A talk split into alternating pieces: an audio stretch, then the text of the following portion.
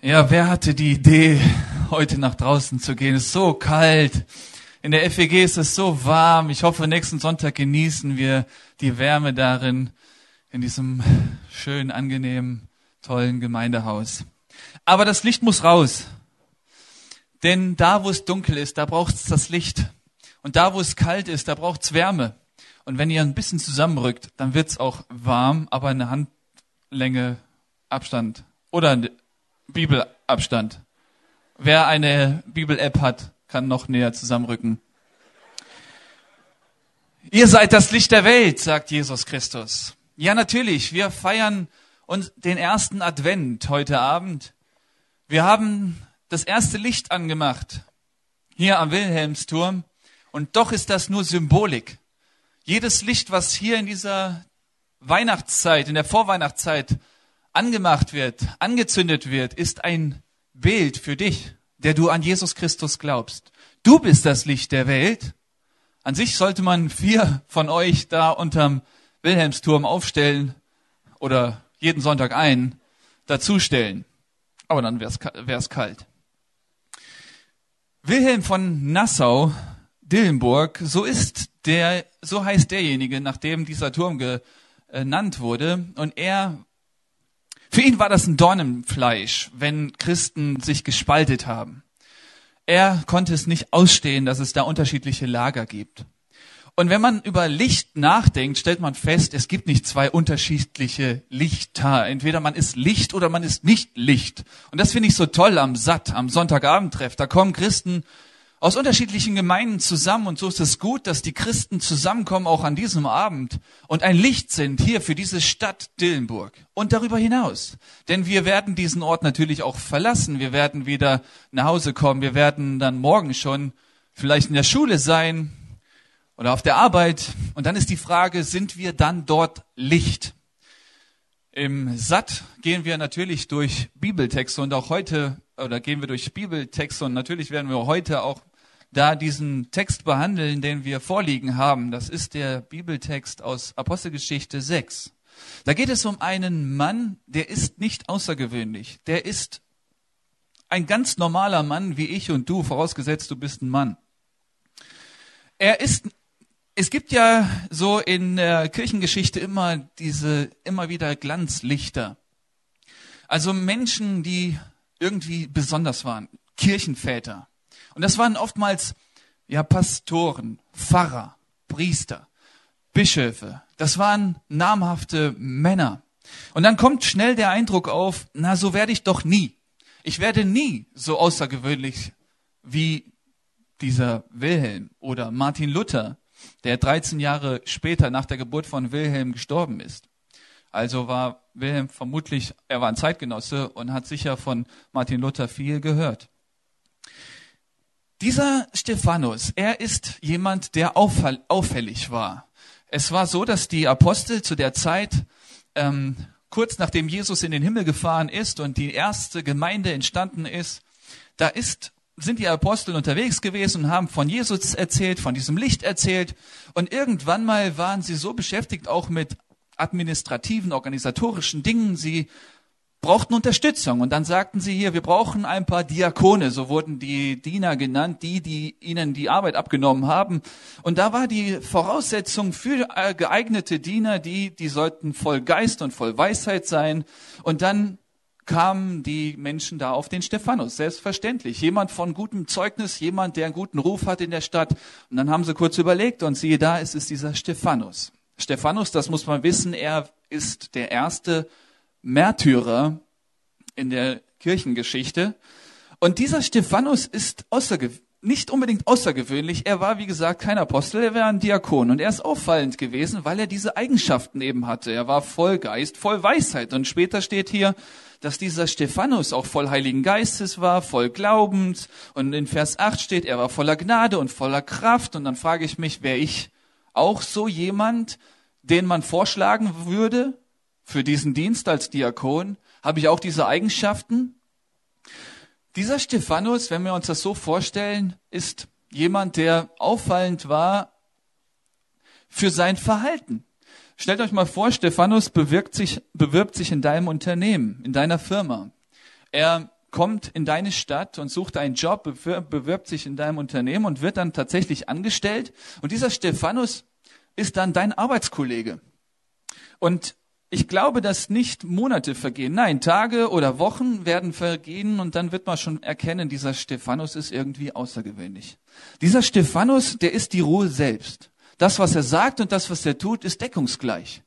Er ist gelassen, freundlich, friedlich. Er versucht sich nicht irgendwie groß raus darzustellen. Er unterdrückt niemanden, er grenzt niemanden aus. Er macht seinen Job, er ist pünktlich, er ist zuverlässig, er ist konsequent. Er ist jemand, der außergewöhnlich ist.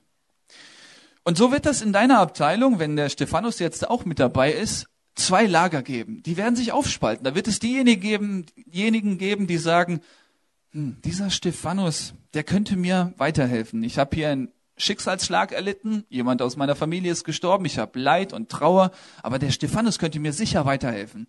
Dieser Stephanus, der hat irgendetwas, was besonders ist. Auf der anderen Seite wird es andere geben, die sagen, dieser Stephanus ist für uns eine Gefahr. Der Stephanus, der, der tut keiner Fliege was zu Leide, aber trotzdem ist er für uns eine Gefahr. Warum das? Denn dieser Stephanus, er durchschaut Korruption, er durchschaut Manipulation, er durchschaut die die, dieses Verhalten, dieses, dieses Verhalten oder die, die Wege, die dann nicht so ganz sauber sind. Und der wird irgendwann mal auch die Dinge ansprechen. Also ist er für uns eine Gefahr. Worauf will ich hinaus? Jemand, der Licht ist, und Jesus sagt zu uns Christen, wir sind das Licht der Welt, sind nicht unbedingt neutral. Wir sind nicht nette Mitbürger. Na klar sind wir, aber nicht nur das, wir werden auch irgendwann mal die Wahrheit sagen. Wir, warten irgend, wir werden irgendwann mal, wenn wir gefragt werden, ja, was macht dich denn so ruhig? Was macht dich denn so gelassen? Werden wir irgendwann mal sagen, da gibt es den Jesus Christus, der in meinem Herzen lebt, der mein Leben in seiner Hand hat, der der Chef meines Lebens ist. Und dann wird spätestens da der Chef deiner Firma, in der Stephanus angestellt ist, sich fragen, warte mal, warte mal, warte mal. Da gibt es eine Instanz, die noch höher ist als ich. Und dann wird der Christ in seinem Betrieb irgendwann sagen, ja, es gibt diesen Herrn Jesus Christus, vor dem ich meine Knie beuge, den ich anbete als meinen Herrn und Gott. Er ist auf diese Welt gekommen als Licht der Welt. Er ist derjenige, der meine Schuld auf sich genommen hat. Er ist derjenige, der mich versöhnt hat mit dem Vater im Himmel, mit dem Schöpfer von Himmel und Erde. Er ist derjenige, der für mich ans Kreuz gegangen ist. Das ist derjenige, der mich befreit hat von aller Sünde. Das ist derjenige, der mir ewiges Leben ermöglicht hat. Das ist derjenige, der mir Frieden geschenkt hat. Das ist derjenige, der mich liebt und angenommen hat. Das ist derjenige, auf den ich mich jeden Tag freue, weil ich den irgendwann mal im Himmel sehen werde, von Angesicht zu Angesicht. Das ist mein Herr und König. Das ist mein Gott. Das ist derjenige, den ich anbete. Jesus Christus, der Sohn Gottes, der sich in der Bibel offenbart. Das ist derjenige, der für mich der höchste Wert ist. Und dann wird man sich fragen, okay, dieser Arbeitskollege, der genau diese Sätze ausspricht, ist er eine Gefahr für das ganze Unternehmen? Warum ist, er, warum ist er eine Gefahr? Er vertritt doch gute Werte. Er wird, wie gesagt, niemanden ausgrenzen. Christen kennen Diskriminierung nicht, sollten sie zumindest. Christen werden nie jemanden unterdrücken, sollten sie zumindest nicht. Christen werden den anderen höher achten als sich selber. Christen werden dem anderen Gutes tun. Sollten sie zumindest. Ich sage das bewusst. Denn so mancher, der sich als Christ bezeichnet, lebt lange nicht so, wie Gott es sich vorstellt.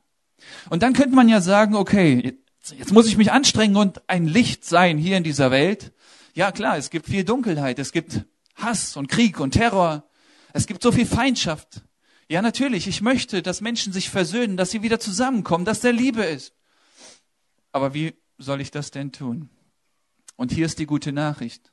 Hier ist die gute Nachricht. Du musst dich gar nicht anstrengen. Du darfst anerkennen, dass Jesus Christus dein Leben dazu gebrauchen wird, um ein Friedenstifter zu sein, um ein Licht zu sein hier in dieser Welt, um ein Licht zu sein in deinem Klassenzimmer, in deinem Betrieb, in deiner Abteilung. Der Stephanus, wie gesagt, er war ganz normal, aber weil er sich von Jesus leiten lassen hat durch den Heiligen Geist. Wir haben es eben gelesen, er ist voll gewesen vom Heiligen Geist. Er hat einfach akzeptiert, dass Christus in ihm lebt und ihn führt und leitet. Also wurde er eine Gefahr für die Menschen dort in dieser damaligen Zeit. Ich werde den Text jetzt nicht so Vers für Vers lesen, aber da ist sehr auffallend, dann dass plötzlich alle gegen ihn waren und mit ihm, mit ihm stritten. Aber hier steht in Vers 10, und sie konnten der Weisheit und dem Geist nicht widerstehen, womit er redet. Und dann haben sie angefangen, das Volk gegen ihn aufzumischen. Sie schoben heimlich Männer vor oder verleumden ihn, stellten falsche Zeugen auf, lesen wir hier. Dann haben sie ihn vor den Hohen Rat geführt, ihn angeklagt. Und dann steht hier in Vers 15, und alle, die im Hohen Rat saßen, schauten gespannt auf ihn und sahen, sein Angesicht wie eines Engels Angesicht. Könnt ihr das euch vorstellen? Dieser Stephanus, der später dann gesteinigt wird für seine Ansicht, nur weil er gesagt hat, das ist Wahrheit. Jesus Christus ist der Herr. Er ist Gott. Deswegen wurde er gesteinigt, weil die Leute das nicht hören wollten. Sie waren gegen diese gute Nachricht, die er verbreitet hat, einfach ausgesprochen hat, einfach ausgelebt hat. Alle haben sich gegen ihn gewandt. Aber erstaunlicherweise hat er sein Leben nicht gelebt als ein Revoluz, Revoluzer, ein Rebell. Das war ein ganz gelassener Zeitgenosse mit einem Engelsgesicht. Der war ziemlich entspannt, als der da vom Hohen Rat angeklagt wurde. Und wisst ihr, was das Highlight ist in seiner Story? Der ist nicht 40 Jahre alt geworden. Er wurde vorher, wie gesagt, gesteinigt. Und während dann die Menschen Steine auf ihn warfen, ein Stein nach dem anderen. Und stellt euch diese Szene mal vor. Da fliegt ein Stein gegen seinen Kopf, ein Stein gegen seine Schulter, ein Stein gegen seinen Körper, seinen Bauch. Und in diesem Moment richtet er seine Augen auf. Und der Himmel öffnet sich. Und den, derjenige, an den er die, sein ganzes Leben lang geglaubt hat, Jesus Christus, schaut ihm plötzlich ins Gesicht. Und dann bekommt er Kraft, übernatürliche Kraft. Und in dem, dem Moment, wo er gesteinigt wird, kann er ausrufen, Vater, rechne ihnen diese Schuld nicht zu. Vergib ihnen, denn sie wissen nicht, was sie tun. Und das ist das Gebet, das wir vielleicht kennen von Ostern. Jesus Christus am Kreuz betet für seine Feinde. Vergib ihnen die Schuld, denn sie wissen nicht, was sie tun. Das ist Licht. Wenn jemand für seine Feinde beten kann, während die Feinde ihn umbringen. Wenn jemand die Feinde liebt, auch wenn die Feinde einem nichts Gutes wünschen und nichts Gutes tun, dann fragt man sich, woher kommt diese Kraft? Das kann niemand von uns heute Abend. Niemand, der heute hier ist, kann das aus sich selbst, die Feinde so lieben, dass man in dem Zeitpunkt für sie betet.